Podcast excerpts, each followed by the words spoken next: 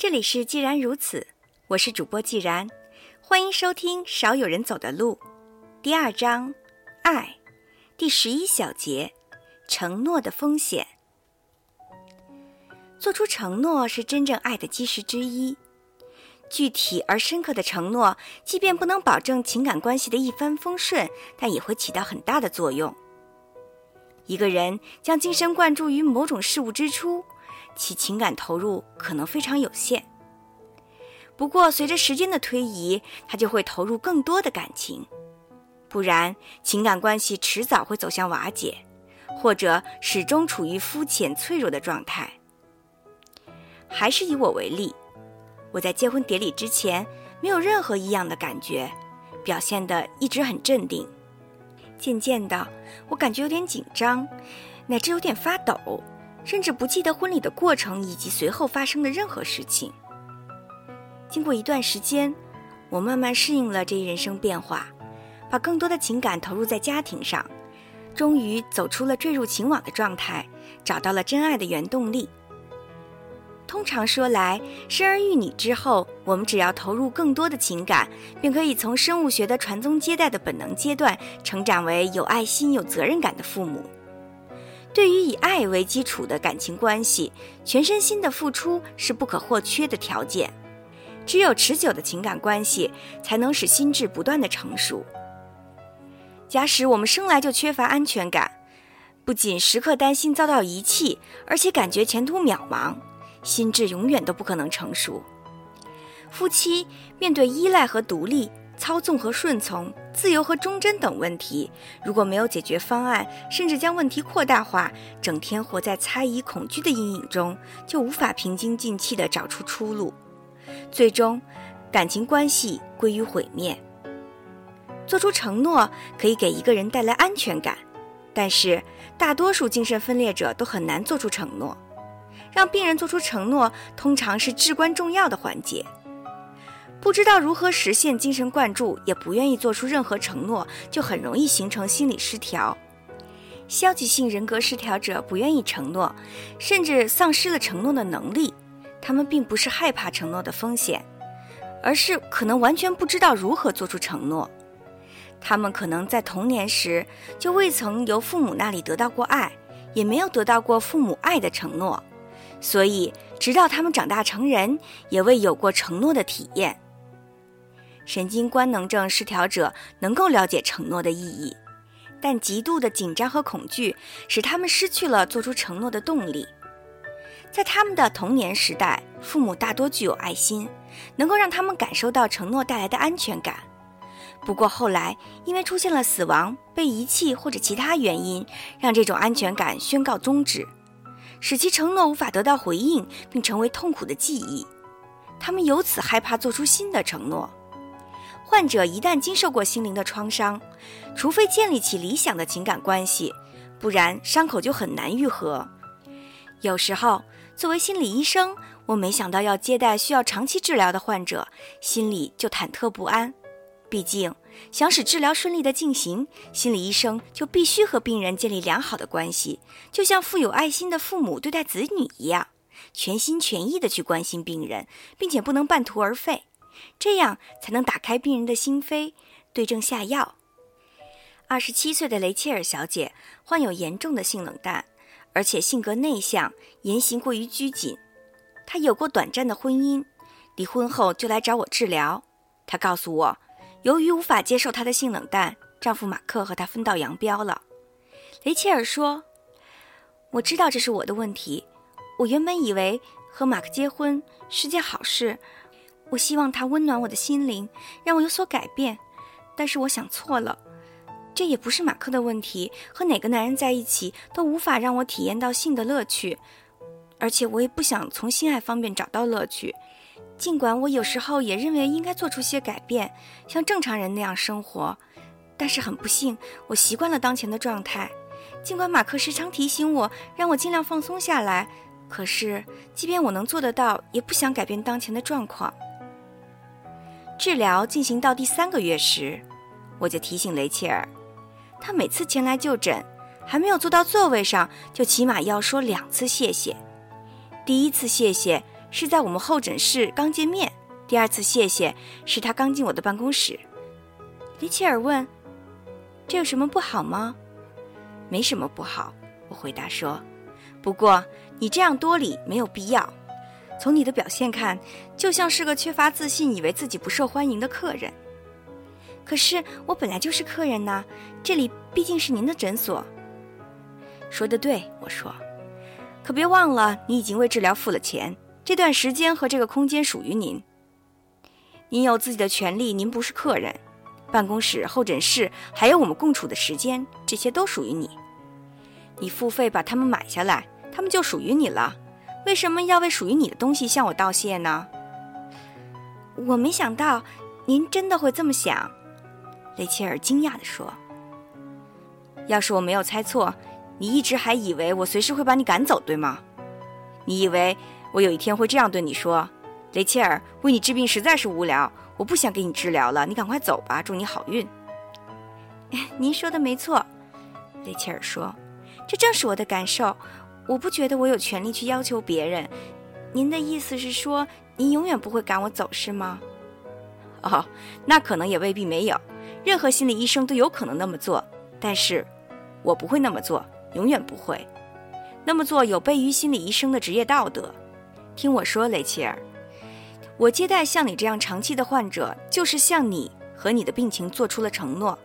我要尽力帮助你治疗，只要需要，我会一直同你合作，无论是五年还是十年，直到我们把问题解决，或者你决定终止治疗为止。总而言之，决定权在你的手中，除非我不在人世，不然只要你需要我的服务，我是绝对不会拒绝的。雷切尔的病因不难了解。治疗伊始，马克就告诉我：“我想，对雷切尔的状况，他的母亲要担负很大的责任。他是一家知名企业的管理人员，却不是个好母亲。原来，雷切尔的母亲对子女过分的要求严格。雷切尔活在母亲的阴影下，在家中没有安全感。母亲对待她，就像对待普通的雇员一样。”除非雷切尔照她的画作达到她希望的一切标准，否则她在家中的地位几乎没有任何的保障。她在家里没有安全感，和我这样的陌生人相处，又怎么可能会有安全感呢？父母没有给雷切尔足够的爱，对他造成了严重的心理伤害。仅依靠简单的口头安慰，伤口永远是无法愈合的。治疗进行了一年，我和雷切尔讨论起他当着我的面从来都不流泪的情况。这是他不能释放自己的证据。有一天，他不停地唠叨，说他应该提高警惕，防备别人给他带来的伤害。这时候，我感觉到，只要给他一点点鼓励，眼泪就可能夺眶而出。我伸出手，轻轻抚摸他的头发，柔声说：“雷切尔，你真的很可怜，真的很可怜呐。”但是很遗憾，这种一反常规的治疗模式没有成功。雷切尔依旧没有流下一滴眼泪，连他自己也感到灰心。我办不到，我哭不出来，我没办法释放自己。下一次治疗时，雷切尔刚刚走进我的办公室，就大声对我说：“好了，现在你得说实话了。”你这话是什么意思？我奇怪地问。“告诉我，我的问题究竟在哪里？”我迷惑不解，我还是不懂你的意思。我想，这是我最后一次治疗了。你要把我的问题做个总结。你告诉我，你为什么不想再为我治疗了？我不明白你在说什么。这下轮到雷切尔迷惑了。上次你不是让我哭出来吗？你一直想让我哭出来，上次还尽可能的帮助我哭，可是我就是哭不出来。我想你一定是不想给我治疗了，因为我不能按照你说的话去做。所以今天是最后一次治疗了，对吗？你以为我会放弃治疗吗，雷切尔？是啊，任何人都会这么做的。不，雷切尔，你说错了，不是任何人。你母亲或许有可能那么做，可我不是她，不是所有的人都像你母亲一样。你不是我的雇员，你到这里来不是为了去做我要你做的事儿，而是做你自己要做的事。这段时间属于你。为了治疗，我会给予你某种提示和敦促，可是我没有任何权利去强迫你非要做到什么程度。还有，你任何时候都可以来找我，治疗多长时间都可以。如果童年时没有从父母那里得到爱，就会产生极大的不安全感；到了成年时，就会出现一种特殊的心理疾病。我们总是先发制人的抛弃对方，即采取在你抛弃我之前，我得先抛弃你的模式。这种疾病有多种表现形式，雷切尔小姐的性冷淡就是其中之一。她无疑是向丈夫以及以前的男友宣告：“我不会把自己彻底交给你。我知道你早晚会把我抛弃。”对于雷切尔而言，在性爱以及其他方面让自己放松下来，就意味着做出承诺，意味着情感的投入。而过去的经验显示，这样做不会给她带来任何回报，所以。他绝对不会重蹈覆辙。雷切尔和别人的关系越是亲近，就越担心遭到遗弃。这是在你遗弃之前，我先得遗弃你的模式在起作用。经过一年的治疗，雷切尔突然告诉我，她无法继续接受治疗了，因为她无力承担每周八十美元的治疗费用。她说，和丈夫离婚之后，她很拮据，如果继续治疗的话，每周顶多治疗一次。我知道她在撒谎。她继承了一笔五万美元的遗产，还拥有稳定的工作。另外，他出身于古老而富足的家庭，经济上完全不存在任何问题。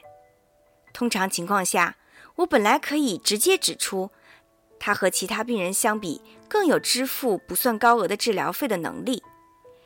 他以财力不足作为借口而放弃治疗，其实是避免同我过多的接近。还有一个原因是。那笔遗产对雷切尔有着特殊的意义，他认为只有遗产才不会抛弃他，永远属于他自己。在这个让他缺乏安全感的世界里，那笔遗产是他最大的心理保障。尽管让他从遗产中拿出微不足道的部分来支付治疗费是合情合理的，不过我还是担心他没有足够的心理准备。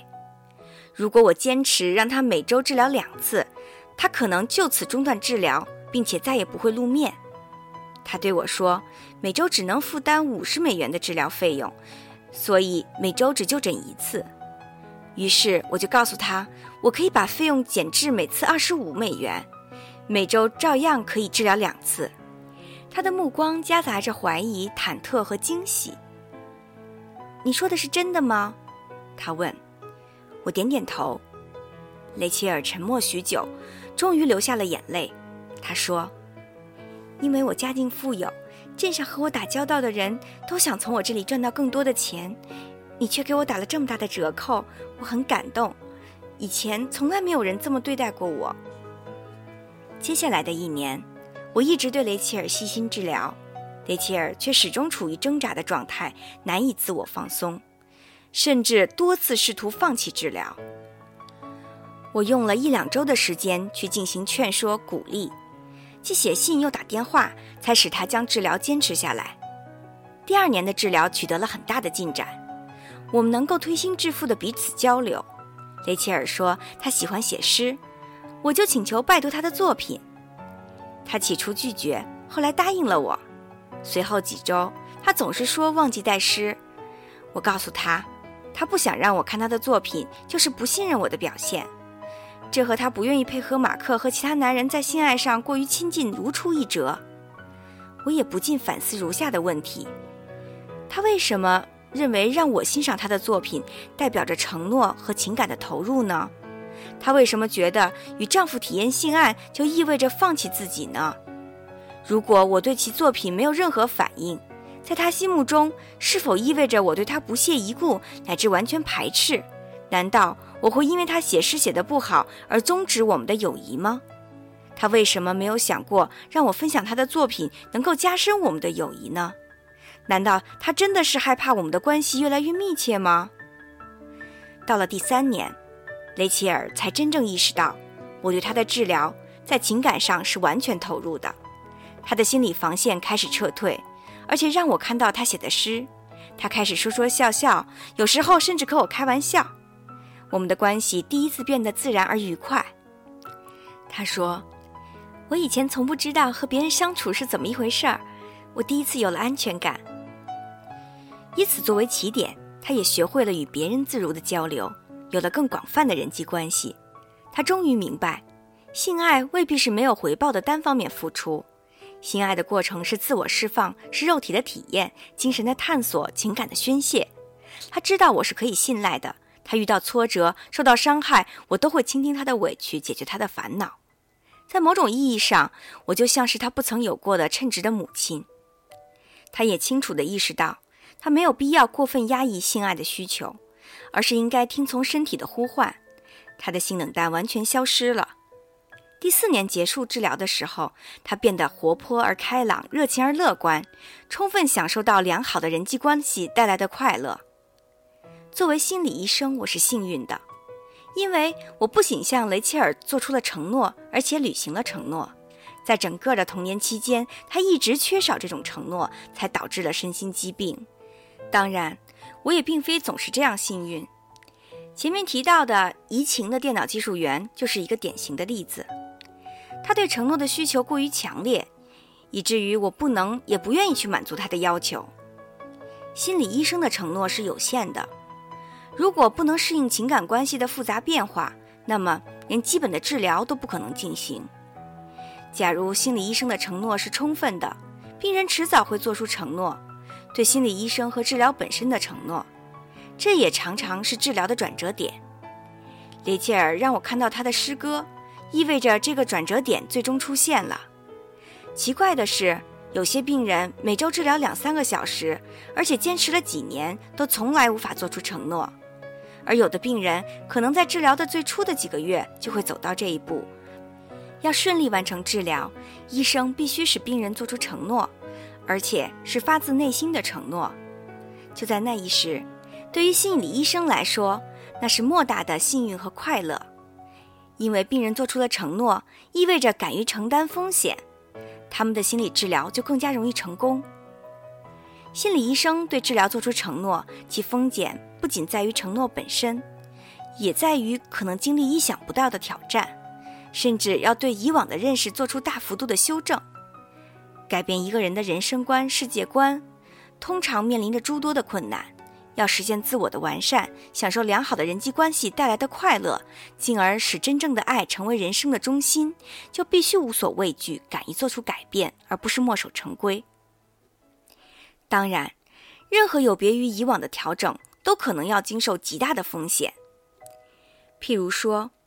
过于依赖丈夫的家庭主妇，有一天对丈夫宣称她在外面找到了工作，不管丈夫是否同意，她都想步入社会生活，获得真正的独立。一个人在五十五岁之前一直对母亲的话言听计从，终于有一天，他严肃而坚决地告诉母亲，从现在开始，他绝对不可以再叫自己的乳名了，因为那既幼稚又可笑。一个不苟言笑、貌似硬汉的男子，某一天，终于在大庭广众之下流下充满真情的热泪，还包括雷切尔。他有一天终于放松下来，在我的诊室里嚎啕大哭。此类改变使当事人承担的风险之大，其实并不亚于战场上身陷险境的士兵。如果士兵被敌人枪口顶住了后背，就没有逃生的可能。同样，一个追求心智成熟的人，思想和情感随时都可能恢复到过去的状态，恢复到以前熟悉而又狭隘的方式。心理医生也要拥有同病人一样的勇气和智慧，而且要承担自我改变的风险。我本人就是如此。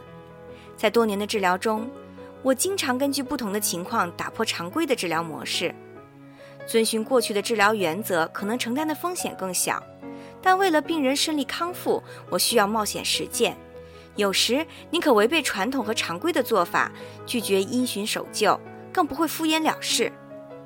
回顾过去，每一次成功的治疗都有冒险尝试的痕迹，而且每每让我经历到更多的痛苦。治疗者只有承担必要的痛苦，才更可能取得意外的成效。有时候。让病人了解医生艰难的选择，对他们也是深刻的震动、强大的激励，促使他们更好地配合医生治疗。治疗者和被治疗者心灵相通，彼此鼓励，才可以使治疗立竿见影。家长的角色和心理医生相似，聆听子女的心声，满足他们的需要，有助于家长实现自我完善，而不是盲目的坚守权威，颐指气使。恰如其分地做出改变，使人格和心灵不断完善，才能担负起做父母的职责。家长在对子女的教育和自我完善过程中，也会跟着一并走向成熟，对于双方都是有很大的益处的。不少父母在子女处于青春期之前，尚且可以算得尽职尽责，渐渐的，其思维却变得落后和迟钝起来，无法适应子女的成长与改变。他们不思进取，放弃自我完善的进程。有的人认为。父母为子女经受了牺牲和痛苦，是一种殉难的行为，甚至是自我的毁灭。这完全是危言耸听。实际上，父母的收获可能远远大于子女。父母进行自我调整，适应子女的变化，就不会与时代脱节了，对其晚年人生也大有益处。遗憾的是，有很多人漠视这一点，白白的错过了自己成熟的机会。所以，我们其实是可以跟子女一起成长，共同长大的。今天的课程就到这里吧，感谢大家收听，再见。